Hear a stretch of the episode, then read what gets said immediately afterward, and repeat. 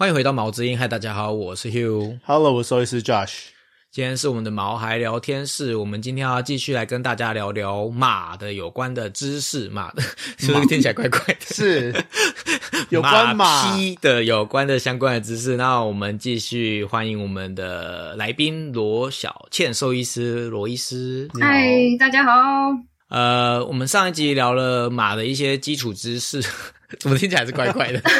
马匹的一些相关基础知识，然后以及就是呃罗伊斯的经历。那罗伊斯之前有去德国受训，有什么难忘的回忆吗？我觉得最文化冲击的地方吧，撇开德国人本身啊，就是最难文难忘的地方，就是可能是他们那边跟马匹的关系。我觉得，因为我毕竟当初会遇到马匹，其实是在台湾开始遇到的。那台湾当然大部分，因为我们会饲养马匹作为宠物的人实在是少之又少，所以大部分都还是以比较偏向竞技运动用途的马匹，所以概念上来说也会真的比较偏向竞技运动用途，然后有点像经济动物的那种感觉。那去到德国的话，其实会发现他们大概呃一半一半以上的人，就是甚至是跟马匹有非常非常强烈的连结性的，那更把他们当有点像是宠物性质的在看。那这对我刚去的时候蛮有呃冲击的，因为他们愿意为马匹付出的东西，然后跟包含保险也是，就是他们几乎每一匹马匹都有保险，所谓的动物保险，然后基本上真的是每一只都有，反而还是遇到少数就是才有可能没有的，这个我也觉得蛮有趣，不太一样。那最主要还是态度的部分。虽然说他们体型这么大一只，也没办法像狗猫一样，就是诶放在家里面就跟着我们睡啊，然后有很强烈的就是情感依托。但在德国的话，这个方面确实是真的落差蛮大的。那真的很有趣，确实因为他们的他们的嗯年。应该说他们的饲养年限可以蛮长的嘛，所以非常多的德国人啊，他们从小时候就会可能开始就会家里面就帮他准备一只小 pony，比较小一点的迷你马，然后开始就是休闲的骑一骑。那开始长大一点之后，又会开始入手一些比较大型的马匹，都做一些类似像休闲骑乘的部分，不一定要很专业，但就是他们可以坐在上面不摔下来，然后出去走走草原，然后走走一些原野的部分，这样那。很多来的主人就会说，这匹马真是从小跟着他一起长大，就从他自己还是小女孩的时候，是小朋友五六岁的时候，跟着这只马一起长到他现在三三四十岁，然后马匹可能二十岁上下，快要三十岁上下，那他们的情感连接就会相对的好像非常的强。那我遇过最，我觉得最让我印象深刻的是一位呃老爷爷老奶奶。那他们的那一匹马也是一般大型的马匹，那其实也没有特别骑乘非常非常久了。那那一匹马对他们来说几乎等同于是他们的女儿。那马匹的话，它在很后期，因为它有一些老年的，就是脑肿瘤的部分，导致它双眼其实都是失明的，它就看不太到了。那那个时候很感动是。呃，主人的话，为了把它接回家，他就在这么大的空间里面，因为真的不是家里，所以就会是在那么大的空间里，有他的放牧场，有他的马厩，在各个不一样的地方都帮他摆上了完全不一样声音的铃铛，然后让他可以马上去知道说，就是哦，因为他看不到，但是我碰到这个铃铛，这个声音，这边是喝水的地方，那那边是可能准备要走出去的门的地方，然后。这里可能碰到这个铃铛是呃放牧场的边缘，那他可能准备要开始往回走了才可以这样子。那那个时候我觉得蛮令我感动，因为我可能在台湾接触到的时候比较嗯少，就是宠物性质的，所以一般商业型、运动型的马场，他们比较难去顾及每一匹马，就是这么详细的、嗯仔细的，就是医疗照护跟感受啦。就是有一点，当然也是他们大家会比较忙，因为台湾的一般商业场最少最少可能也会有二三十匹马要顾。那以这样子的数量来说，就变成说几个教练要雇二三十匹马，然后或者是这些照顾人，他们其实没有时间去做到这么细节的事情。那我那个时候其实就觉得啊，哇，就是真的可以为他们做到这些事，即使他们好像不像狗猫一样可以跟着我们睡觉，然后有这么强烈的情感依托，但在德国似乎这个部分就是还是很很有很强烈的连接在他们与马匹之间。这好像就是欧美跟亚洲比较不同的地方，因为欧美因为地大、嗯地广、人多，呃，人少，所以感觉他们饲养起来比较像是真的是宠物。因为其实我们上一集有讲到，其实马有分宠物马或者是真的骑乘的马。可是像在美国，其实是不是也是蛮多？你住的附近也有可能有人遛马，就是真的是跟他生活在一起的。我在念书的时候，因为我们学生很多，应该说美国的兽医学校，嗯，呃，很少，所以可能美国五十个州兽医学校可能才二十几个，所以好几个州会 share 同一家兽医学校，所以我们学校的学生大部分都是外州来的，嗯。然后部分是本州学生，嗯。所以很多学生就是来念书都是念我们兽医学校是念四年嘛，嗯，所以他们都会带自己的狗猫来嘛，自己宠物都一定会带来，然后还很多人带他们的马来，所以他们在租房子上面啊，在找训练马的地方都会找可以养马，然后可以训练马，然后是有马场的地方。所以我那时候在念书的时候，常常会需要碰到马嘛。那除了学校的马可以练习之外，我们也会去同学家练习，用他的马练习，就是练习碰马啦，练习什么可能抽血啦，练习马行为学的之类的东西。意思是你的同学都会带他们的马当宠物，跟他一起去念书。对啊，对啊，对啊，所以我骑马也会去我同学家骑马，嗯然后去他们家玩马。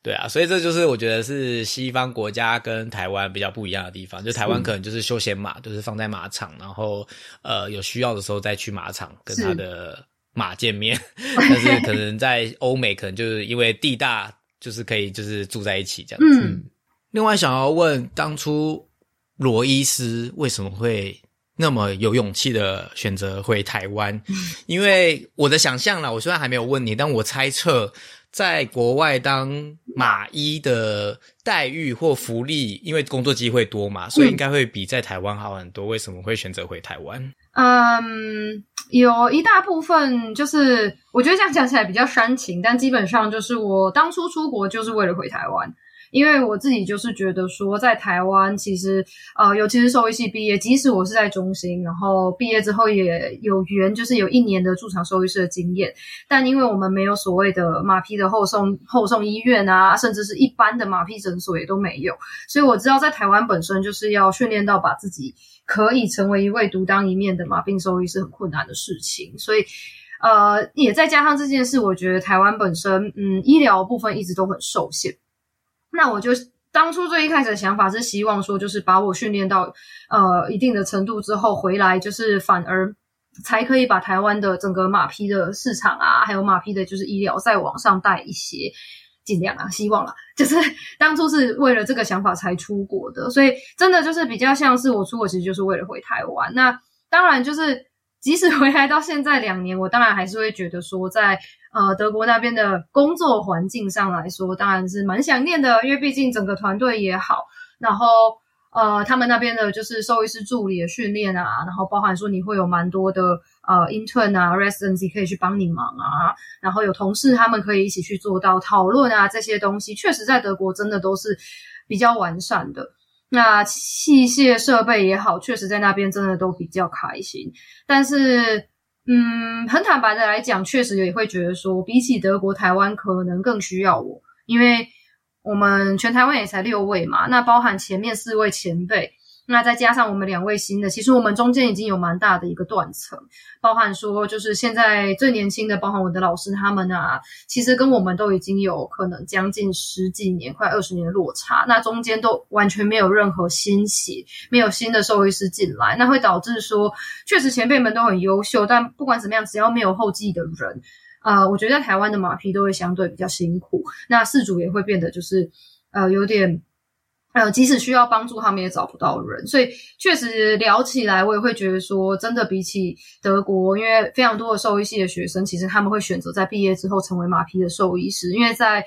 德国或者是美国的话，它真的是一个很大的科。那他们真的最主要就是要么选狗猫，要么选小动，呃，要么选马匹，然后再剩下可能去选其他的牛啊、羊啊、猪啊、鸡这种经济动物。所以马匹确实在欧美都一直是一个还蛮重点的地方。那他们其实。不能说会这么缺，因为每一年都会有非常大量的学生愿意，然后也希望可以进到马匹的呃医疗市场里。但台湾确实因为民情的关系，因为兽医系本身可以受到的训练的关系，我们每一代的狗间隔说不定都要拉到个五年十年。那我会觉得这样子其实也很难把台湾本身的卫教拉起来，因为光是嗯四个人需要对两千匹马的主人们去做卫教就已经很辛苦了。那即使我们回来在家就是两个人、六个人，就是这样子去做到卫教，也都会比狗猫真的很大量的兽医师专业人士再去做，就是嗯。卫教或者是说宣传来说，已经相对比较没有力了，所以我一直都觉得说，就是呃，回台湾才有办法真的帮到他们。那当然还有家里的因素，就毕竟家人都在台湾啊，然后也会觉得说，就是不希望离他们太远啦。然后也还是觉得说，回台湾的话，当然就是变成说，我们现阶段确实卫教的程度会有一定一定的落差跟欧美，但往另外一个方向想，就是我们有很多的进步空间，我们有非常多的就是事情还可以做。那就会希望说回来，确实，呃，或多或少可以帮到更多的话，会更，呃，算是回馈，就是整个把我培养到大的这个地方这样子。嗯，听完就是我想到两件事。第一件事就是罗伊斯上一集讲的成为兽医的起心动念，我相信了，因为他真的是 非常感人。他起心动念是因为想要帮助动物，但是想要回想要回台湾是因为本来就想要回台湾，就是为了台湾的马而去念书的。那我觉得真的是非常酷的一件事。所以听众听到这边，如果你身边有养马的人，还不赶快来听我们节目，我们就是要帮助呃罗伊斯，让他的卫教传得更远，然后让多了更多。多人听到就是马的相关的知识，那再来我们就要回到马身上啦。那今天这一集主要就会是在马的疾病跟照护上。那一开始我们想要问的就是有关马的一些常规的养护会需要做些什么事。比方说，第一件事就是我之前常常在如果在滑 social media，然后都会被推播到一个。我莫名就会看下去的东西，就是帮马修指甲、帮马蹄修整这件事。我觉得不知道为什么我看起来很疗愈，就是他们就是要先把那个铁片拿掉啊，然后在那边修啊修修修完之后，然后再就很像修指甲，然后他是修指甲又很厚很大片，然后然后修完还要这边雕刻，然后再把它钉回去。有的没有？你知道不知道为什么就看起来很疗愈？我讲个奇怪的话题，你知道马蹄的最下面那个部位叫什么东西吗？指甲？不是，它碰到土的那个平面的东西 叫做青蛙。青蛙，它叫 frog，卧毛，就它就是叫解剖构造，对，对，哦，它就是接触面叫青蛙。我们就请罗医师介绍，为什么马要剪指甲这件事情，跟为什么要修蹄，而且修蹄是专业职业，是个修蹄师在。然后多久要修一次？好，对，它确实是一个我觉得很基本，就是只要有养马屁一定要想到的事情。它最大最大的。呃，出发点是因为我们现代的人，即使是在欧美啦，他也没办法去提供马匹他真正在自然界的时候真的需要的运动量。因为一般正常自然界，我们所谓想象中的野马好了，或者是说，哎，蒙古野马那种野马，他们一天其实就是为了就是到处找草吃啊，晃啊晃啊晃，他们一天至少就是步行的距离会有大概十公里以上，就是在那边走啊晃啊这样子，加上打架干嘛之类的，那。他们的距离，这个距离来说，就是当然就会有一定程度去磨损他们的马蹄，变成说就是这些野马当然不太需要像家马一样说，就是我一定要一直这样修。但因为大部分的我们的饲养模式，即使是欧美也是，就是说，哎，我们在运动类型上来说做个取舍，一定会变成说我没办法提供它十公里的地方可以这样子晃，然后或者是行走，因为即使是呃动物福利这样去算起来，真的也不可能是方圆十公里的地。那当然就会变成说，这些马匹它本身的马蹄磨损上来说，不会像自然界一样这么好，那就会变成是人本身需要介入去帮它做到更积极的修整，那就会变成说，哎，我们这些马匹它每隔，因为它是以指甲速度来，指甲成长的速度来去算的，所以就是。通常我们大概是每隔六周到八周左右，因为像人就是，哎，我们可能隔一一个半月、两个月就可能会觉得，哦，指甲白白比较多，应该要剪掉的感觉。他们大概每隔六到八周左右就会需要，就是请修蹄师或者我们有些人讲钉蹄师或长工，就是以中文来说就是各种翻译，但就是主要是在做就是马蹄修整的这些师傅们来去做，就是消解马蹄，然后甚至是如果有一些运动类型不一样的话，会搭上不一样蹄铁。因为刚刚看到那一片铁的话，是真的就是他们的鞋子嘛？那为什么要用那个？是因为就是我们也希望保护它的脚底，包含说现在的马匹，他们需要载重，他们需要载人的重量在上面，所以它有比他的体重本身又再多加多一点的压力在他的体底，为了不让体底散开，或者是有一些扩张的问题，甚至是更好保护他的体底，走在一些柏油路上也好，有小碎石的路上也好，所以会加上这样的体铁。那体铁其实本身确实就是个鞋子的概念，它会有很多不同的类型，甚至依据它的。嗯，不一样的运动类型会有不一样形式的体贴去做到，就是适应。就像我们有时候踢足球会需要穿那个钉鞋啊之类那种感觉，会有不一样的东西。那这些体贴啊，包含说就是一般的休整，它就会在每隔六到八周由这些马匹的饲主去请钉体师来，然后可能去讨论说，哦，他未来的运动计划是什么？下一次就是有没有要在草地上的运动计划啊？例如，原来草地上可能需要钉草地掌啊，比较不会打滑。那可能就要换一双一双鞋子，那同时可能也要把这些就是题去做到修整，让它不要真的过长，然后去影响到它真的动态啊，或者是说它的疼痛造成疼痛的问题这样子。所以听起来就是帮马修指甲，那如果没修会怎么样？没修的话，不太确定你们在美国有没有遇过很 drama 的 case。那有一些确实因为他们运动量也不足嘛，他可能大部分时间是住在马厩里。然后他又没有在做修体的话，这些指甲就跟人的指甲一样，它会继续不断的在长长。那它们就会变成说比较严重的，可能会慢慢长长长长长长，包含倾斜了之后，变成一个有点像是马屁穿着巫婆鞋的概念，提。蹄一直在长长，那在接触地面的地方稍微做一点弯曲，因为有一些重力的关系，有没有压力呀？在那上面的关系，它长长长长之后会变成巫巫婆鞋，甚至是有一些歪曲这样子的问题，那也会影响到它整个就是身体力学的平衡。那最严重的当然就是会导致这些指甲里面这些负重的地方，因为力的关系、压力的关系、过长的关系，造成断裂，会有一些出血的问题。就像我们指甲留太长，不小心扳断了。或者是说，哎，它歪掉了，然后慢慢的、慢慢的，对于这一些就是呃里面的血管组织，我们所谓的体液层啊，造成一些压力之后，有一些炎症的部分，让它开始会感到疼痛，甚至它行走会变得很困难，因为角度很奇怪，所以行走变得很困难。那甚至可能没办法好好去做到真正的一般运动，所以它会是一个真的摆太久之后，就不太有办法让这匹马匹维持在一个健康的体态的呃。问题，所以算是一个蛮重要的点啦。通常一般小动物的剪指甲都是给兽医师处理，因为马太名贵了，所以他有专门处理马蹄的人。讲到这个，我想到什么嘛？讲到最近在看那个《The Crown》。The Crown 那个女王，她有很多一些礼仪师，然后每个专精的天鹅 天鹅管理师，听起来就很像她的马就会有这很多不同部位的师的一样。她还另外一个师，我相信这应该也是英国流传下来的。毕竟你知道马在欧洲这么行之多年，所以马术这种各种师的来源，可能也是跟欧洲有关系。对，所以 maybe 就是英女皇传下来的东西。马还有另外一个狮，马的牙齿也是需要另外一个狮。嗯，哦，再就是我们的下一题，就是马是需要磨牙的。是为什么马要磨牙？它是不是跟那它马是它的会一直长的那种？对，马跟兔子一样，它牙齿会一直长。他们两个明明就很差很多，但是都有一样的问题。哎，这是我记得我们特宠有讲过，它有个专业名词叫什么？就是需要磨牙的，是因为他们是什么样的那个？我他们牙齿构造，我也忘记那个专业名词叫什么了。我们来罗医师解惑。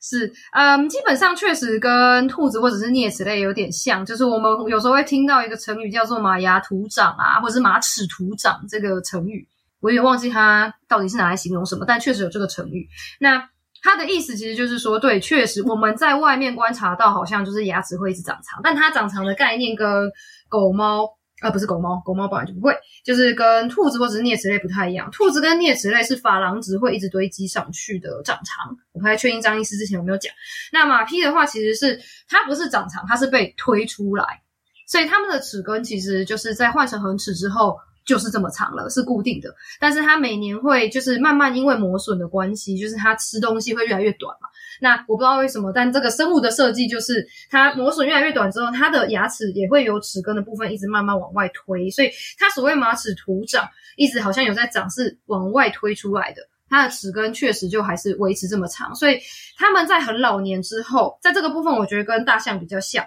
他们在很老年之后，尤其是野外的马匹的自然淘汰，很多是因为我的牙已经推到最后了，我已经没有东西了，所以它就变得没有牙齿去真正的做进食。那它就会因为这样可能在野外饿死啊，然后就是有一个自然淘汰的状况。那以人为蓄养的来说，我们会去做到磨牙，通常就是有一个最大的点，是因为我们要做脐橙。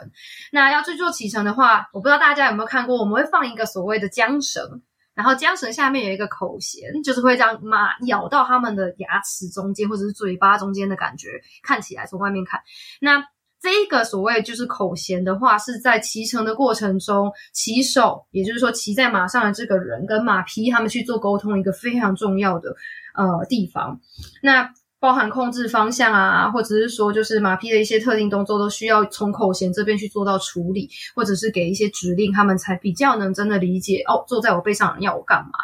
那这个口弦因为放在嘴巴里面，所以它会对牙齿、牙龈，然后甚至是舌头都会造成一定的压力。那在马匹的齿列，如果因为结构也好啊，或者是长期因为它一直推磨合上来说，其实哦，它可能比较习惯咬某一边。可能曾经有一些就是不好的经验，或者小时候就是哦跌断过某一边牙齿，结果只会咬某一边，它的齿列可能会变得稍微比较不平整的情况下，它就会后续影响到所谓我们骑乘口弦放置的时候它的压力，那会导致马匹哦可能某一侧一直转不过来，因为你只要碰到这一边的牙齿，口弦一拉到，它就开始会痛了。他就会觉得哦，那我都不要转这边，我就只转某一边就好。所以在骑乘上可能也会造成就是呃一些骑乘困难的问题呀，或者是说没办法达到一个就是非常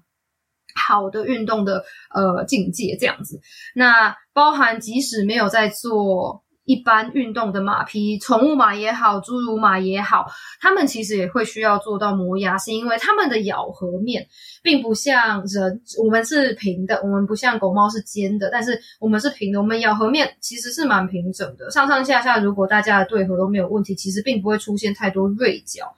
但马匹的磨。磨合牙齿的方式跟人有点不太像，因为他们主要是草食兽嘛，所以他们有很大量的就是牙齿动作，其实主要是要把这些纤维磨碎的。那它磨碎的过程其实是用一个很简单来讲，是用一个圆周的方式在做磨碎。那左边右边都是一个圆周，那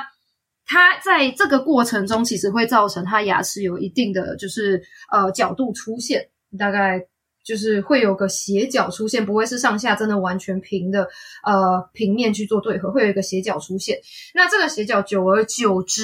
如果说呃没有去做到整合的话，或者是磨合的话，嗯，它会产生一些牙刺。那会比较容易去破坏到它口腔里面其他结构，包含说，哎，牙齿稍微有点戳到脸颊啦，甚至我们也很常在磨牙的时候看到很多牙齿，其实会把舌头稍微有点割开了，会割裂舌头的一些地方。那大家也都知道，其实舌头只要破一个小洞就非常痛了。那在这种情况下，当然进食也不会好，或者是说在骑乘上来说，你都已经嘴巴痛了，还要放个东西进去，他们的反抗可能会更大。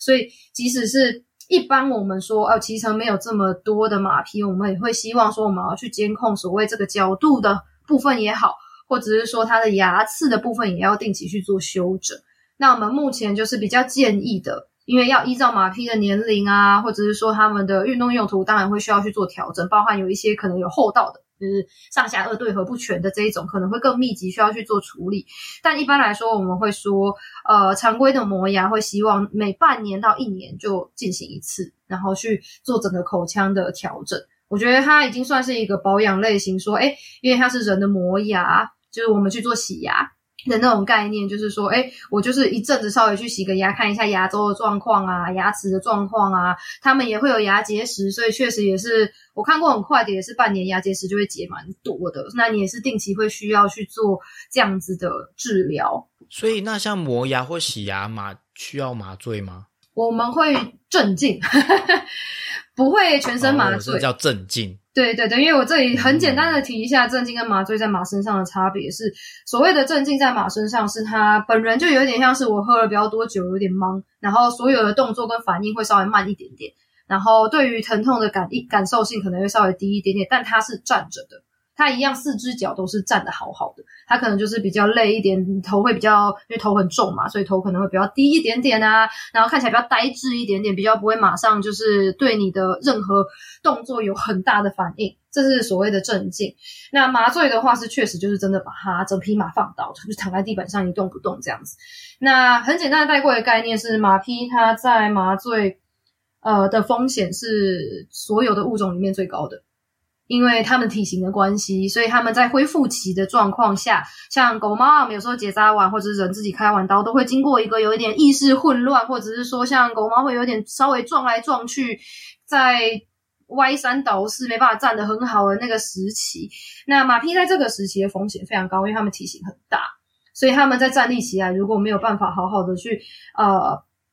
做到站立的话，即使我们给它非常好的缓冲，它们相对于对自己造成的危险性，或者是说，呃，对自己造成的伤害，还是比起其他物种高很多的。所以以磨牙来说的话，它算是一个常规的治疗，或者说常规的保养的话，我们其实大部分都是镇静，让它站着就好。那就是它可能意识会比较呃飘到远方，然后。我们在这个时候就去帮他做磨磨牙的动作。那因为磨牙本身的话，其实如果没有伤口，只是把牙齿处理掉，其实并不会造成所谓的疼痛，可能就是有一些声音啦。因为就像牙医，就是有那种声音，奇奇怪怪，会让人觉得很紧迫，有点可怕。那大概就是这个声音会让他们就是比较紧张。那其他的话，其实直接的疼痛是没有的。所以大部分的马匹在镇静的情况下就可以去做完，就是常规的磨牙这样子的一个处置了。讲一个题外话，刚那个罗医师介绍完马的牙齿的不同之后，你知道我想到什么吗？什么？你以前有没有用过一种橡皮擦，是那个用按的它就会跑出来了？啊，对，它按完就没了。嗯。哦，所以跟马的牙齿有类似这样的概念吗？马的牙齿，对，马的牙齿，他刚刚就是说慢慢推推推推到最后就没啦。对啊，对啊，所以老马这样讲大家应该就比较理解。对 啊，他们是会用完的，它不像是兔子或啮齿类是一直会一直生长的，它是会用完的。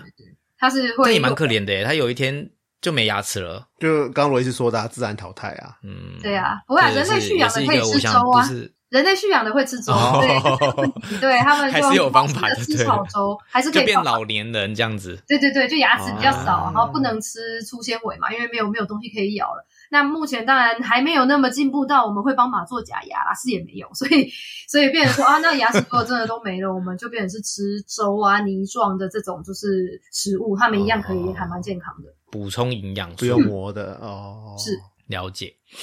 好，那我们上一集有讲到马，因为他们很名贵，所以他们有个人的身份证跟护照。那另外，其实他们是不是也需要施打晶片呢？是，呃，主要是针对护照的业务来说，就是因为有一本护照的话，我们就会希望你连晶片都打起来，因为毕竟晶片就跟台湾其他狗猫一样，哎，我们当然是可以造册说，哎，主人是谁，登记是在哪个地址啊，然后怎么联络到这些主人啊，就是都会在这个晶片里面去做到记录，所以。马匹的话，我们基本上一定有护照，我们就会施打晶片。那晶片比较特殊，是在马匹身上，比赛场上我们也会去呃确定晶片，因为他们每只都长得很像嘛，即使是品种也都不一样，但他们每匹可能都长得差不多。那赛场上可能哦，一场比赛我们拉来了一百匹不一样的陌生的马。但是可能有五十匹，它都是这个咖啡色，然后加这个流星，然后可能这个有一只前脚的娃娃，然后有两三只都有前脚的娃娃，然后都看起来只有主人认得出来这样子。对，可能只有主人认得出来，但赛方的话，就是我们不会认得出来。那我们要怎么确定今天进来登记比赛的这个运动员确实就是他呢？我们就会是以扫晶片的方式，因为晶片当然就不会错，那就是以晶片对照护照的方式去确认说，好，这匹马虽然跟另外一只长得九十五趴像，但是它就是另外一匹。那另外一支的话比较好去做区区分，这样，所以晶片的话，确实在比赛场上也会是一个非常重要的，嗯，确认点。所以以国际上来说，基本上如果要参加国际赛的马匹，没有晶片是没办法进入赛场的。你基本上都是会需要，就是有一个施打晶片的过程，这样子。那讲到晶片是跟狗猫一样，那。马也需要跟呃一般小动物狗猫一样需要打疫苗嘛？如果要的话，有哪些疫苗需要打？就是大概介绍一下。是啊，呃，马匹的疫苗的话，非常坦白讲，就是在台湾就是会比较辛苦，是因为台湾比较难取得。但是以流行区来说的话，台湾这边会比较建议一定要施打的是破伤风跟日本脑炎，因为破伤风在马匹的话算是感受性最高的，也就是说。它一旦只要就是受到破伤风的感染的话，它的致死率非常的高啦。就是目前只要有发病的话，致死率甚至可以高达九成，就是大概九十趴这样。所以确实是对他们来说非常重要的疾病。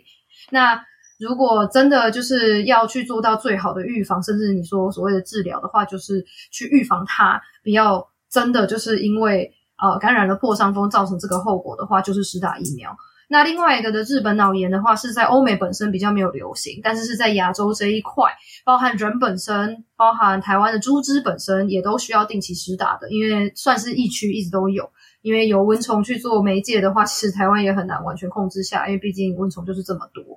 那日本脑炎在马匹身上也算是感受性不会算是最高，但是它算是也是容易受到感染的物种。所以在台湾的话，最最最最建议一定要施打的就是所谓的日本脑炎跟破伤风。那其他的类型的疫苗，尤其像赛场的话，他们会要求达到一些马流感啊，就是马匹的流感的部分，那个是以国外的比赛更呃严谨。那台湾的部分目前是没有特别的调查说我们到底是不是疫区，不过因为我们的马口数量非常少，然后又很分散，所以。这个部分的话，就是比较没有强求说，哎，绝对每一匹马一定都要打马流，因为我们比较没有这方面的需求。因为台湾的马匹基本上，刚好要提到这个是台湾的马匹只只进不出，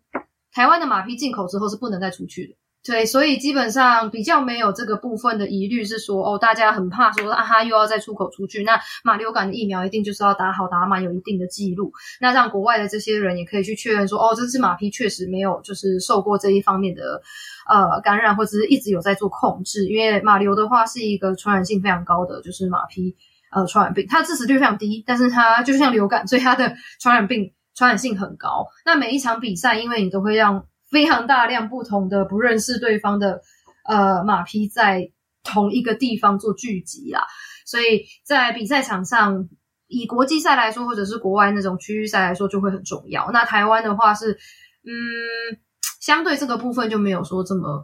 强求了。但破伤风跟日本脑炎就会建议一定要施打起来这样子。刚罗医师讲到一个很有趣的问题，我想要问为什么台湾的马只进不出？第一，当然就是我们的疾病调查并没有非常的详细，因为呃，我们的马口很少，那真的就是有在做方这方面的研究，甚至是呃老师啊，然后跟可以就是送检的单位，其实也蛮有限的，所以其实一直以来台湾都没有真正的在做这方面的调查，那就会变成说，在国际上马匹的流动上来说，会是他们蛮大的在意的一个点啊，因为马匹算是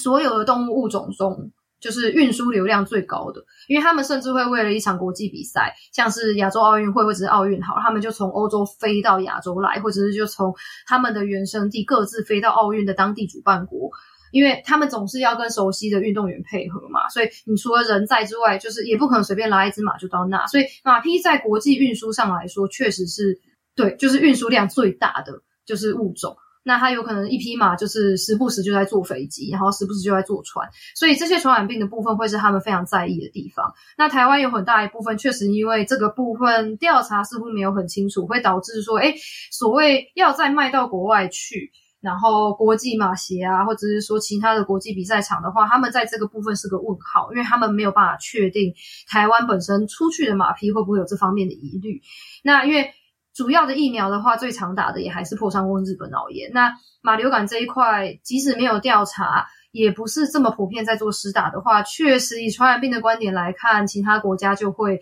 比较担心，那就会变成有这样子的局面，就是哎，我们只进不能出，因为他们为了保险起见，那我就是说，哎，台湾的马匹我们就都不要出口，反正我们肉比兽也很少，然后自己生的也很少。所以就是也没有那么大的量能，说我我会需要就是卖到其他国家啦。对，所以确实一直以来都还是维持一个。我有疑问，所以是指没有没有得卖，可是如果出国比赛，或者是我今天呃移居国外要带走是可以的，也不行。也不行，所谓的只进不出，真的出国比赛也不行。对，就是也不行，因为毕竟我们没有就是传染病的基础。这是我没有想过的问题。对对对对对，这这个真的是很传染病的部分。国际马协啊，包含就是他们专门在办比赛的，呃，这些呃协会非常非常在意的部分，因为每年都还是会零星的发生一些就是马匹传染性的呃疾病，即使是在欧洲也是，因为赛事的来回流动率太高了。那每一场赛事，包含说他们。真的有在参加国际比赛，马匹确实都还蛮昂贵的，就可能都几百几千万。那你一场传染病在欧洲前几年，我在回台湾前确实也有爆发，可能欧洲本身小比赛造成的传染病，那一场可能就死了将近快要二十几匹的马匹，那每一批都几千万，他们损失可能。都很大，所以变成说这个确实是整个国际市场上来说，他们非常在意的地方。所以马匹基本上只要一进去所谓疫区或者是传染病 调查不明的地方，一进去就是不能出来，除非有办法去提供所有这关于这个地区的疫苗记录也好，或者是传染病调查制度的建立之类的。对，那他们才有机会。要不然，其实像国外的选手们，当然他们有非常多人在国外受训。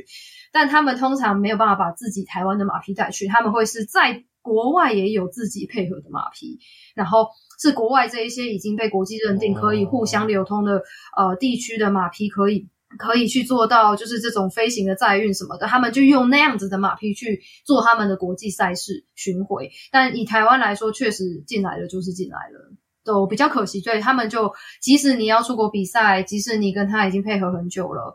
还是没有办法。带着台湾这边的马匹出去，对，是比较有趣跟严格的地方。嗯，就是这是我们没有想过的问题。然后，但我想这应该也是台湾马术运动员的困境吧。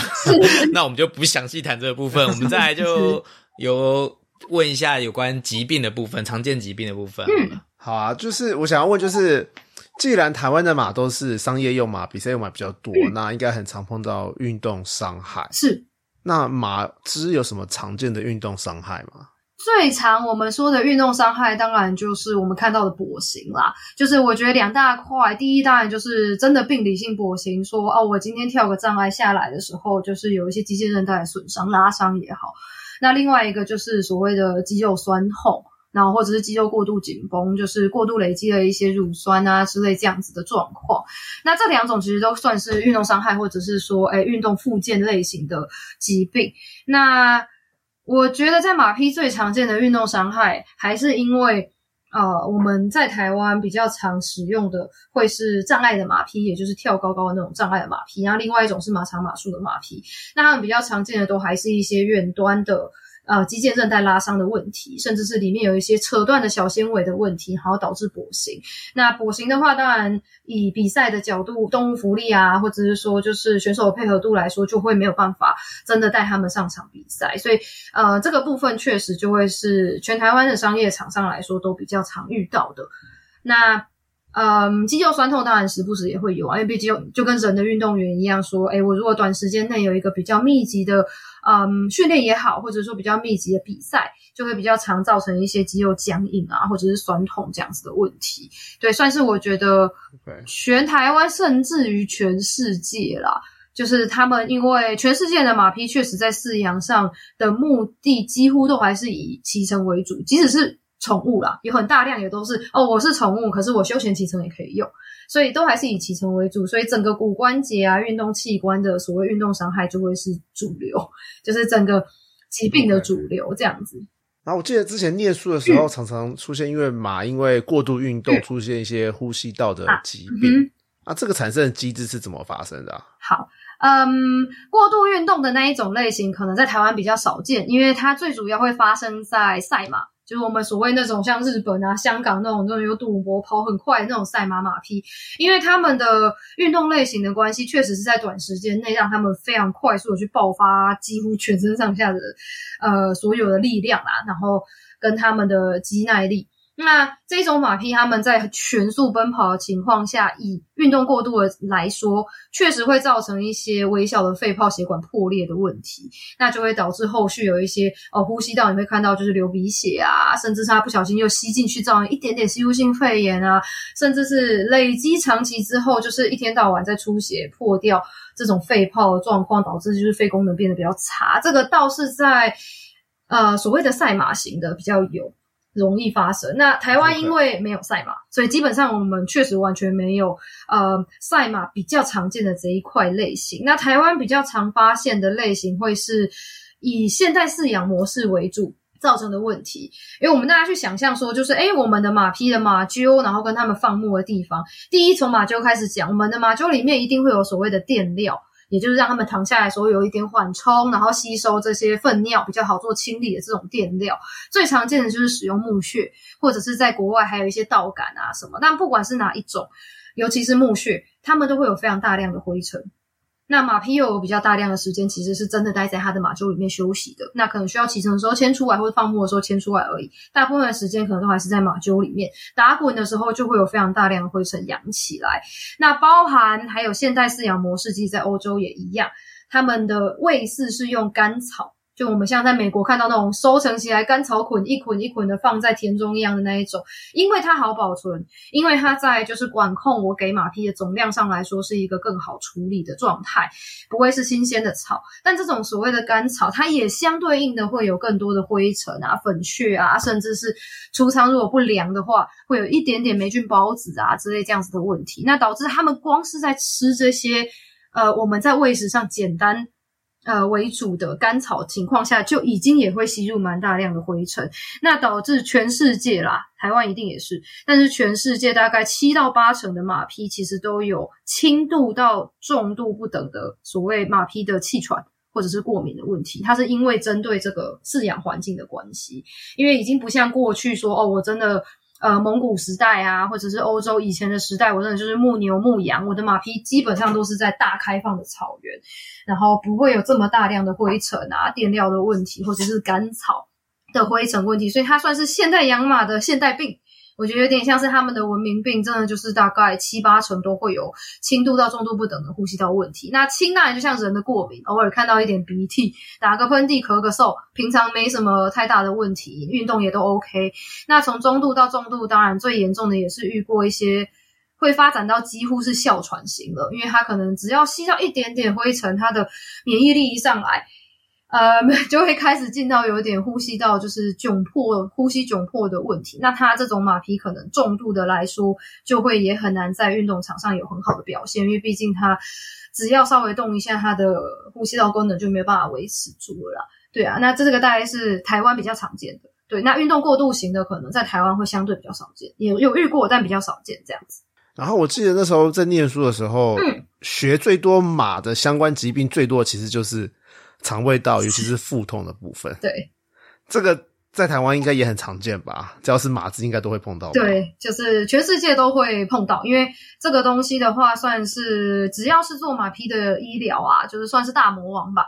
因为呃，也是品种特异性筛选的问题。因为现在所有的加马，其实也都是人类最一开始，人类跟马匹共事的年，就是年限大概年限，就是的时长大概有五千多年左右。当然，台湾没有，但是是欧美啊什么之类开始蓄养马匹作为就是经济动物用途，不管是运动用也好，或最早期的马肉啊、马奶呀，然后皮毛，甚至是像尾巴是一些小提琴的那个琴弦，也都是尾巴毛马尾巴做的之类这种，这马鬃啊之类的，马鬃刷、马油之类这种，最一开始在蓄养大概五千多年以来，一直到现在，它会有很多品种筛选性，包含说我想要马越大只越好，因为。如果真的回去看，就是像现在的蒙古野马的话，其实他们的体型都没有像家马这么大，或者是像我们现在想象中哦，跑电影出来演的那么大，啊很漂亮啊，然后呃，体态就是脚很长啊，身体相对就是比例上来说，他们就很漂亮，model 身材三七比这样子，这个都是人类筛选出来的品种特异性。那尤其是以越大只的马匹，它们的肠胃道本身，呃，因为这一些品种筛选的问题，有可能会让它的韧带。这些维系它的呃肠胃道位置的肠系膜也好啊，或者是韧带，确实开始变得比较松散，甚至是空间本身变得有点太大，导致说他们的肠胃道又很长，那随随时有几率就是可能变成说哦一个方向不对，它打个滚，它可能卡在某个地方就回不来了，它的韧带强度不够，空间太多，可能就转到一些其他的地方，所以很常会在英文上来说会听到一些 strangulation 啊 trip。或者是 torsion 之类的东西，就是扭转的部分，常年转、常扭转导致散痛，或者是说我们所谓的肚子痛，或者是说就是哎，就会有一些比较常见的阻塞性的问题。那这个其实是某方面来说，你们可以做到一定程度的管控，但基本上，因为马匹的肠胃调节的关系，它们可能也跟天气有关系。那个就是人没办法控制的东西。它可能天气一变，肠胃道蠕动本身就是呃状况改变了，变得变变得太慢，或者是变得稍微比较快一点，那就会导致有这种就是肚子痛的问题。可能就有点像是阵发性的一些痉挛性的肠炎啊，或者是说痉挛性的就是肚子痛的问题。那那个是有点像是养多好都会发生啦。那再加上说，哎，后续我们有一些现代的养法，比较常让他们住在马厩里啊，或者是放牧地，可能因为地形不够大，所以这些草不太够它吃，随便采一采，或者是说，哎，就是养个一阵子，其实这个放牧地又变成只有沙地了，就是几乎都只有沙土的部分，那马匹可能就会摄食到比较多的沙土进去，造成阻塞，那它就会是比较也会在环境上。导致风险比较高的肚子痛的问题，所以它也算是全世界都是一个蛮大的病。以马匹来说，因为它会是一个蛮严重的急诊，因为呃，他们如果说就是在胃肠道出问题，那马匹也是相对大家都觉得他们比较纤细敏感又怕痛，所以。确实有马匹，就是蛮容易会因为这样就活活就痛死了，然后可能在两个小时内就休克啦之类的。他们在这部分耐受性不高，所以才会变成说全世界大家都会蛮重视这一个肠胃道的问题的。所以，这个是要开刀吗？嗯，基本上就是八成左右的所谓肚子痛，或者是我们用中文来讲比较常常讲疝痛的话，嗯，都是可以用内科的疗法，不需要开刀的情况下，可能补个水呀，然后我们可能多加一点就是刺激性的刺激它肠胃道蠕动的油啊，或者是说一些纤维素的部分，就可以把它拉回来。那大概有就是一到两成左右的，确实是很严重的黏转，那可能已经自己打了死结了。那会确实需要动到开刀这件事情去做开腹，然后把整个肠胃道基本上我们会整套拉出来啦，然后去检查哪里有没有坏死，或者是是不是哪里真的打结了，或者是哪里真的机器很严重，我们完全没办法用外科去呃内科去放的，那就会由外科整个打打开，然后拉出来之后去做到整腹，然后跟就是治疗这样子。不过我觉得比例不算超高。但就是，当然，全世界都还是会有一定几率的马匹会需要这样子的后送医疗。那台湾的马医就只有六位，那外科手术的部分是怎么怎么去做吗？嗯，必须很可惜的说，台湾只要要动到开腹的或者是开骨的，台湾就是没办法做。所以我们的马匹会比国外的马匹更早被我们列入所谓需要安乐死的条件，因为有一些马匹真的没办法去。再有这个选项的话，要么就是可能活活痛死，或者是说它会有一个非常艰难的呃照护时期，然后可能对他们动物本身的福利也会造成很大的影响。因为包含骨科的部分也是需要去做到外科的啊。那在国外其实都会做，但因为呃台湾本身我们也就只有六个人，这是第一点。那第二点的话是，确实我们没有一个真正定点的。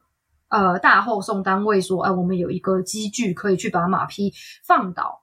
然后所谓这个放倒又会比小动物更复杂，因为我们没办法抱起来，所以我们会需要就是很大量的一些设备啊器材，包含吊车，然后可能滑轨就要一并都做好。那吊车你要真的有办法去承受最高可能六七百公斤的马匹的重量，它不要吊起来就断啦，然后可能会需要有一。比较特殊的油压型的医疗床，让他们真的可以躺在上面，因为一般的所谓的手术桌不可能承受得了他们的重量嘛，所以也会有一般特殊的医疗床，什么全部都需要去做到整个配套。那目前在台湾是没有的。那再加上团队本身也会是一个限制，因为体型的关系这么巨大，所以基本上一台刀动下来，少说也是四五个人都跑不掉。那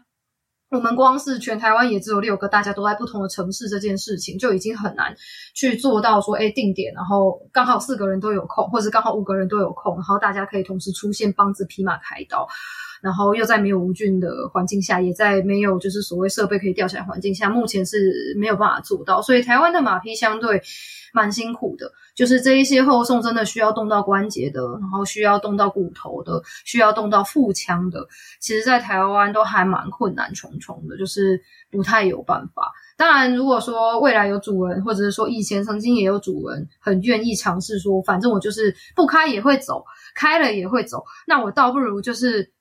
在现场虽然环境没那么好，他就在地板上就是开了我试试看，就是肚子到底有没有办法好这样子，就是还是有这样的主人愿意尝试，然后确实也有一两例成功的病例啦，但是非常非常少数，所以大部分在台湾的马匹他们的医疗选择会少蛮多的，这个确实到目前为止都是一个比较可惜的现实状态这样子。那如果是在动物园的马，就有办法做手术吗？就我所知，目前其实也不太有办法。就我所知，当然他们可以做到一定程度的嘛，所以，因为毕竟他们都会有一些给狮子、老虎啊，也是动辄三四百公斤的那一种医疗床，甚至是可以去扫 CT 啊或什么的。但是就我所知的话，好像也是蛮困难，因为他们不太会常备这些呃，可能专门供给给马匹又更大型这种动物的一些可能骨科器械也好，或者是说大型的骨板。因为我觉得野生动物动物园系列的呃动物照护的状况又不太一样，那他们相对真的确实在这块的，就是设备上并不会有太大量的常备，那他们可能可以做到基本的呃麻醉，我在想，但是确实在进一步的话也有点困难，因为我们确实也有遇过动物园系列想要配合，但其实也有很多东西都很难真的去做到。完善的拿出来，这样，尤其是如果体型够大只的话，确实对他们来说也是一个蛮困难的事情，因为比较少，他们也会真的直接做到什么老虎开腹啊、狮子开腹，还是不太常真的有这样子的、这样子的呃场合可以做到。那包含光是气管插管就差很多了，对，就是他们的。呃，构型就差很多，所以气管插管这件事情也是在一般的动物园，并不会有这么多专门就是为马匹设计的这种插管存在啦。那你要用肉食兽的插管，也会是另外一件事情。这样，所以确实是都还蛮挚爱难行的。目前为止，虽然说台湾的马口大概就两千只，听起来很少，但其实啊，听起来很不多，但其实也不少。嗯，但。他们没想到竟然有这么大的医疗困境，就是如果胃翻转、扭转，那可能就要 say 拜拜了。嗯，因为没有办法进行手术。是，所以其实台湾要在马的医疗的部分的呃进步空间还蛮多的，或者是需要努力的方向，或者是可以在呃建制的制度啊，或者是呃我们这两集讲下来也好，很多地方都可以再继续努力。那最后我想要问呃罗医师一个问题，就是。身为一个马兽医，让你觉得最有挑战的是什么？最有挑战是在台湾的部分，还是就是整体，就是作为台湾的部分吗？嗯，好，我觉得好像听你这样讲，好像两个都可以讲。哎，就是身为一个马兽医，整体来讲，最大的挑战是什么？以及在台湾最大的挑战是什么？我觉得身为马兽医，当然就是他一开始的体型就决定了一些，就是医疗的部分会有点难实做啦。那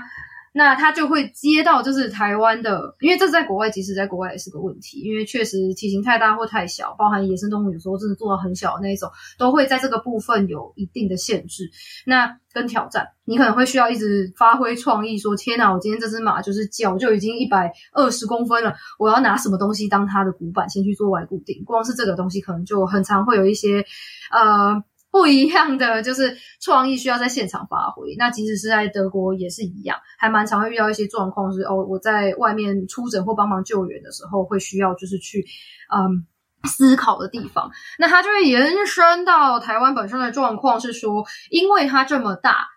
它其实会需要蛮多人的合作，所以其实一个人在做的话，都还是蛮辛苦的。那它在台湾最大在这方面的问题就是所谓的助理，我们基本上。几乎没有所谓的就是马匹的兽医师助理。那我觉得这个是我在来回德国两个地方，包含说我之前有在台湾有过驻场医师的经验，然后跟在德国的就是后送医院啊，然后也有他他们的就是现场医院都有去，嗯嗯帮忙跟处理过的经验，进修的经验的话，比较下来是最大最大的差别。然后在台湾真的是一个非常大的挑战，是我们真的没有谁可以去。认真的就是作为一个马病的助理，那变成说我们在现场，因为大家可能尤其是身为兽医师都会知道，一个好的保定其实非常的重要，一个好的助理也非常的重要，因为真的很多事情不是一个人可以完成的。那尤其马匹又这么大只，真的会很明显，就是在这个状况的缺失下，就会放大很多。那在台湾最大的困境是因为我们没有这样子的人力，因为即使是兽医师助理，台湾目前也是一直在想办法，就是在小动物的部分越来越。呃系统化的去训练他们嘛，因为我们毕竟没有一个证照制度。因为德国的话是一个算是有证照制度的兽医师助理，就是他们需要考到一定的证照跟受到一定的训练之后才有办法出来。那台湾目前也是在往这个方向努力，但只有小动物的部分。那当然有点无可厚非，是大家确实很少会一开始就碰触到这种动物，然后甚至进而有这样子的兴趣去说，就是我去做这方面的呃助理的工作。那因为就是兽医师也这么少，确实他们整个光是要在训练过程中要怎么去呃衔接，就已经算是个很大的问题。但嗯，从一开始就已经比较少人会想要，但是没有助理的情况下，确实变成说我需要跟一大群呃现场的主人。根本不会有医疗经验的，或者是说，哎，稍微有点医疗经验的，就是呃，可能一般的就是商业场，他们教练或多或少都有一点就是医疗辅助经验的，但他们并不会知道怎么样帮你，其实是最适合的这些人们一起工作，不会是坏事，但是就变成兽医师这一块会需要更大量的先做一个呃前置作业的感觉。然后可能每一个厂的人又配合的不一样，然后每个人的调调又都不一样，每个人能帮你的程度也不一样，那就会在每个厂会需要一直做适应这样子。对我觉得算是台湾非常大的挑战。我当然也会希望说未来真的也有经费有办法的话，有一些小朋友真的很有兴趣，他们也不太想说就是一定是要兽医什么的话，真的可以去做这一块的事情，因为有没有好的助理差非常非常的多。那尤其他们真的那么体型那么大，我们也不希望说。现场大家因为不熟的关系，因为毕竟我们处置在做医疗，你要打针、要插鼻胃管、要干嘛的，已经不是一般主人或者是一般商业场你会遇到的状况了。那变成说你也没看这么多的情况下，比较担心说我们现场会造成人员也好，或者是说马匹也好的紧迫跟安全性的问题。那久而久之，没事就没事，但是一出事在马匹身上可能都是大事。对，所以就会比较担心会有这样子的情形，所以。我觉得真的是台湾最大的挑战诶，就是撇开很多没有是不是设备这个都好讲话，但是确实真的是，嗯，人力方面没有一个助理这这件事，我觉得在呃台湾，我觉得落差真的会还蛮大的，因为包含一些医疗处置，在没有适当的人力可以帮你保定或者知道要怎么帮你的情况下，其实很难做到很完善，因为一个人做真的做不起来，或者是就太危险了。那另外一个人又没有什么经验，有时候变成说，我们这六位医师也有可能会放弃某一个程度的医疗，因为相对真的太危险，然后又不是一个人做得到的这样子。对，哇，听起来又要更努力的方向又更多了，就是连助理都一个都没有。呃，希望呃，我听起来好想去应征哦，不知道薪水好不好。好啦，总而言之，希望大家。总而言之，希望大家都有兴趣的话，都可以去了解，然后可以哦。我们上一集有讲到，呃，罗伊斯他有成立一个粉文专，叫做“马的你不失忆二十三医疗资讯站”，那里面有非常多有关马的知识啊，或者是一些卫教内容。那有兴趣的人，对这一块有兴趣的，或者是事主，或者是以后想要成为马的兽医师也好，或助理也好，都可以去了解一下。那有问题都可以去上面找他们问他们。那我们今天。呃，非常感谢呃罗伊斯在百忙之中来跟我们聊聊这么多的内容，然后希望大家是觉得有趣，然后对大家有帮助，然后喜欢的话。还有更多问题的话，都可以再去上去他们的平台查询。其实我们今天有呃很多内容都还没有 cover 到，因为就是其实这世界真的是太大，就是另外一个世界。然后罗伊斯又非常热情的提供非常多的资讯，那希望大家都可以学习到有关马的知识。那再次谢谢罗伊斯。那我们今天节目就到这边啦。希望我们节目记得订阅，如果有任何问题，也欢迎到我们的粉丝专业及 IG 搜寻毛知音，在你收听的平台留下评价及留言，我们就下次再见喽，拜拜，拜拜，拜拜。